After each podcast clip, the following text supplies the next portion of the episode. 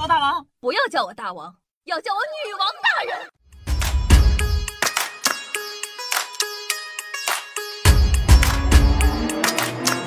嗨，各位手机前的听众朋友们，大家好，欢迎收听今天的《女王又要》，我依旧是传说中在深山修炼千年、包治百病的板蓝根，谢谢夏春瑶啊。那现在呢，正在参加年度杰出主播的评选活动，希望大家可以多多的支持一下。记得在收听节目的同时，点赞、评论、打 call、转发，一条龙服务，爱你哦。你知道吗？法国的卢浮宫啊是可以包场的。只需要花费三万欧元，提前预约呢就可以进行包场。当然了，你只有九十分钟的参观时间，相当于呢三百三十三欧一分钟。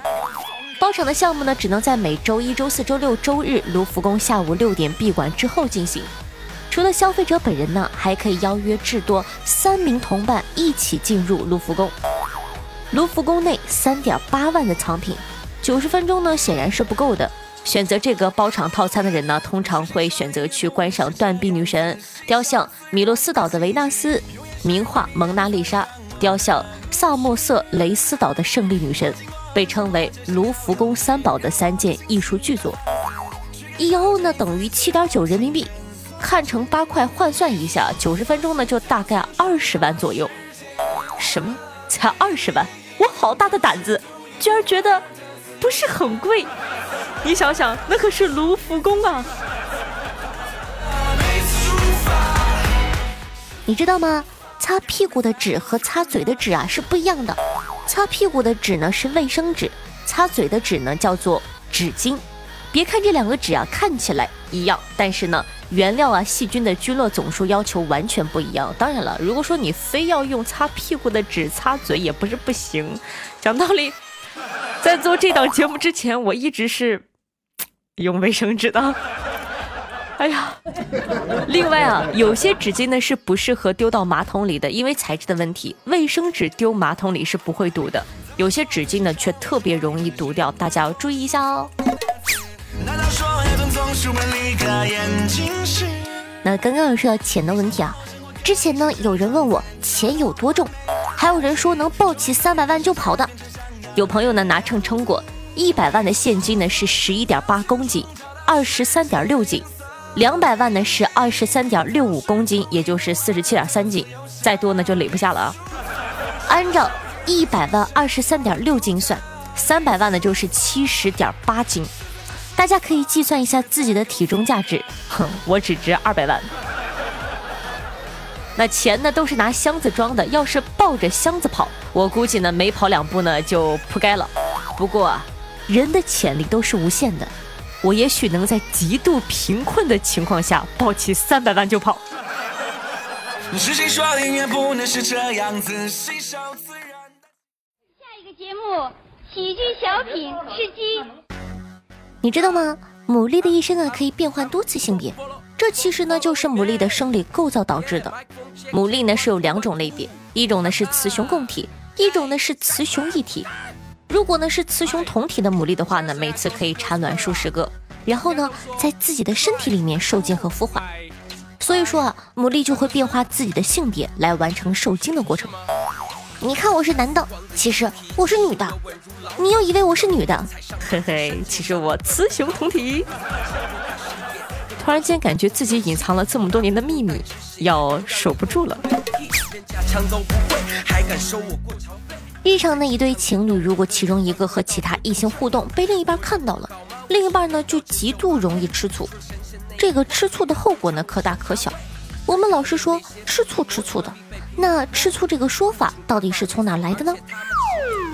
唐太宗时期啊，有个宰相叫做房玄龄，十分的怕老婆。有一天呢，早朝已毕，房玄龄呢在朝中啊徘徊不回家。这个唐太宗就很奇怪，问他，他说呀。请皇上下旨，令他的夫人不要生气，他才敢回家。唐太宗听了大吃一惊，没想到这个房玄龄竟然怕老婆怕到这种程度，如此的刚肠不振，岂有此理啊！唐太宗呢，很为房玄龄抱不平，故意呢赐他几个美姬，杀杀他老婆的威风。房玄龄呢，自然是不敢要的呀。唐太宗呢，就让皇后出马劝说房玄龄的妻子，自然呢也是碰了一鼻子的灰。太宗大怒。亲自出马赐房夫人鸩酒，说：“若同意你丈夫，那我所送的美女便罢；若不同意啊，那就因此毒酒，此事绝无商量。”只见房夫人二话不说，将毒酒接过来，一饮而下。唐太宗看到这种情景啊，心中大骇，叹道：“此女子，我尚未知，何况玄灵？”翻译成普通话，哎呀妈呀，我都吓懵了，这干啥呀？你这是？唐太宗呢，拿这个浓醋去吓唬房玄龄的老婆，没想到呢，却吓到了自己和众人，而将嫉妒说成吃醋的典故，就是由此而来的。说实话，是非常感人的爱情故事呢。因为相信丈夫，所以义无反顾的喝毒酒。谁想到呢？吃醋竟然是真的吃醋发展来的。历史啊，真的是一个非常好玩的东西。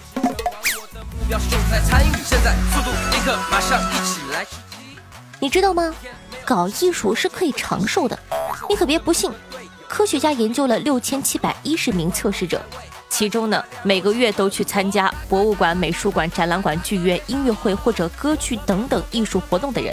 死亡风险居然可以降低百分之三十一，即便是一年只去了一次的人，死亡概率呢也能降低百分之十四。好了，我不多说了，我要去天桥底下听评书了，我要通过触及艺术的灵魂来活命了。小时候呢，我们看小叮当啊，总是希望拥有小叮当的记忆面包，这样呢就不用背很多很多的东西了。特别是考试前，希望呢可以一眼就能记住书上的内容。在这个世界上，真有这么一群人，他们没有拿记忆面包，但他们可以记得所有的事情，因为他们生了一种极为罕见的病，叫做超忆症。超忆症的主要症状呢，是指一个人拥有超长自传性记忆。可以记住自己一生中的主要人经历的事件，能把自己亲身经历的事情啊记得一清二楚，能具体到任何一个细节。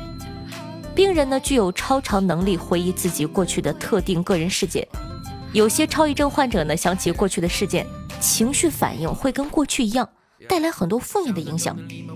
英国第四频道电视台制作纪录片《无法忘记的男孩》，讲述呢英国男子奥雷利安·海曼的故事。海曼呢拥有超忆症，记忆非常惊人。他记得近十年来自己吃过的每顿饭，做过的每一件事情，每天如何穿戴。由美国加州大学科学家完成了一项研究，指出全世界患有超忆症的只有八十人左右。站在他们的角度想呢，记得所有的事情啊，还记得当时顺带的情绪，真的不是一件快乐的事情。所以说，希望大家每天都可以开开心心哦。就像中了一个三分球。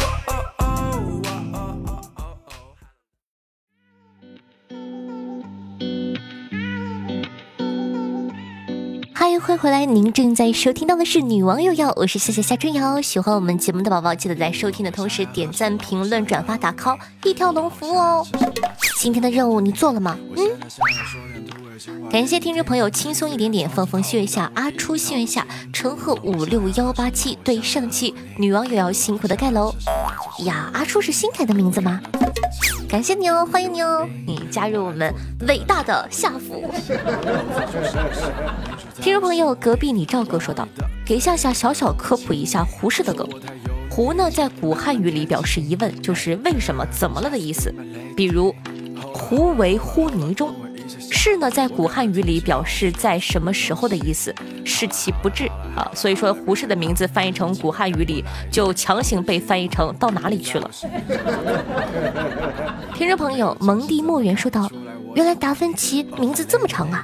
原来蒙娜丽莎是达芬奇画的呀，我以为他只会画鸡蛋呢。”所以说你看，多听女王长知识。听众朋友刘简文说道：“谢谢，我看到一个妹子的游戏 ID 叫做猫南北。一开始呢，我认为这个名字很文艺，形容自己啊和猫一样温顺的走过南闯过北。但我看到她男朋友的 ID 后，我就不这么想了。她男朋友叫做狗东西。然后听众朋友刘简文还问了一下，说我天天都下载听，这个算播放量吗？这个不算，得在线听啊。”怎么那么怪？嗯然后呢，有一个听众朋友呢对夏夏提了一个小小的意见，他说：“但凡之前能更的这么勤奋，至于这么求爷爷告奶奶的求着大家给你播放量吗？”讲道理啊，我思考了很久，但是看到这条评论，还是感觉要说一些什么，就会有一点点小难受。我的节目呢和其他人不同，女王有药呢是一档全免费的节目。什么叫做全免费？就是本身。我是收不到平台给予我关于这档节目任何的收益的。说白了，你可以直接理解成我这个叫做义务劳动也好，个人爱好也罢。那同期主播呢，大家也都知道，基本上也都不更新了。但是夏夏一直在坚持着。之前呢，我做直播忽略了女王的更新，也一直被人家诟病着。很多人说我说你看啊，你就。就芊芊怎么天天往钱钱眼里钻呢？说你看你看就知道去开直播骗礼物，然后呢都不更新，巴拉巴拉巴拉巴拉的。但是其实我想说，家人们，我也得生活，我也得养家。我现在全部的收益都是直播来的。你们说我不开直播，我怎么活呢？然后前两天呢，看了一个粉丝一万多的新主播打 call 四千陪伴值，我五十三万只有五千，我非常羡慕人家的。凝聚力，我心里也会很难过。我也知道我的粉丝量不如以前，但是说实话，夏夏依旧在很努力、很努力的做着节目。哎，女王有药呢，还有一个月我就做了四年了。你们有多爱她？她是一路上陪伴你成长的重要伙伴，还只是偶尔闲暇打开节目的工具。我不知道，但是请相信我，一定比任何人都爱她。没有人想看着自己的孩子一天天变差。我也一遍一遍的在节目里说说要点赞呐，要评论，要转发，要打 call。我知道一定有小妖精非常非常非常的爱夏夏，然后夏夏说的什么，他都会努力的去做。我也知道也有的小妖精就一听而过，这些我都理解并且尊重。但是要爆更，我要面对的是更加繁琐的工作量，我要投入大量的时间金钱。我每天早上现在真的。睁开眼睛就喊 Kitty 他们一起找素材写稿子，然后下午录书，晚上直播播到后半夜。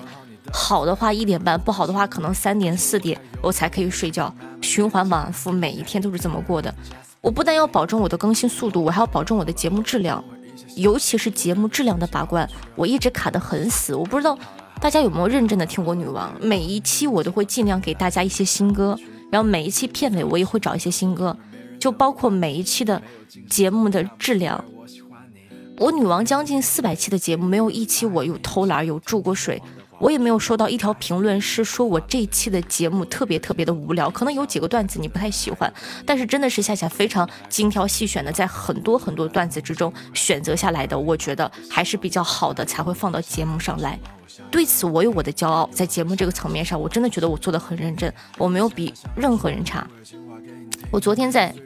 录女王，录完女王之后去录书，然后我就打开了那个活动，我看了看，然后我就特别的难受，我就，哎呀，就 就自个嘤嘤嘤了一会儿，就讲道理很累的，就那种每天从睁开眼睛到睡觉都在忙的感觉，就会让你觉得你的人生是很灰暗的，而且其实我明确的知道，我忙碌这样。我忙碌成这样，结果可能收获很小很小，我可能不会有一个非常好的名次，甚至说可能我做到最后，我依旧连前五十我都进不去，但是我依旧会坚持，会选择每一期开开心心的给大家带来节目，我会选择去笑着做直播，就无论我生活之中遇到多么不开心的事情，就但凡我打开直播间的那一刻，我都会，嗨，大家好，你们在干什么呢？我会非常非常的阳光。因为我知道，在这个世界上总是有一些孩子是需要被治愈的，哪怕只有一个，我也希望可以给你带来快乐。这也是我最开始选择做娱乐节目的初衷。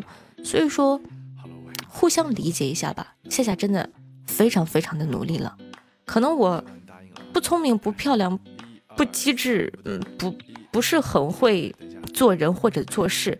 如果说，你硬要用一个词来形容我的话，我会希望是努力。我真的非常的努力，所以说也希望可以获得大家的认可。但我一定操心。你问我想要喝什么，我想要呵护你。你问我想要吃什么，只吃的望着你。我看到最近气温突然变得有点冰，我来做你的暖手宝，温暖你的心。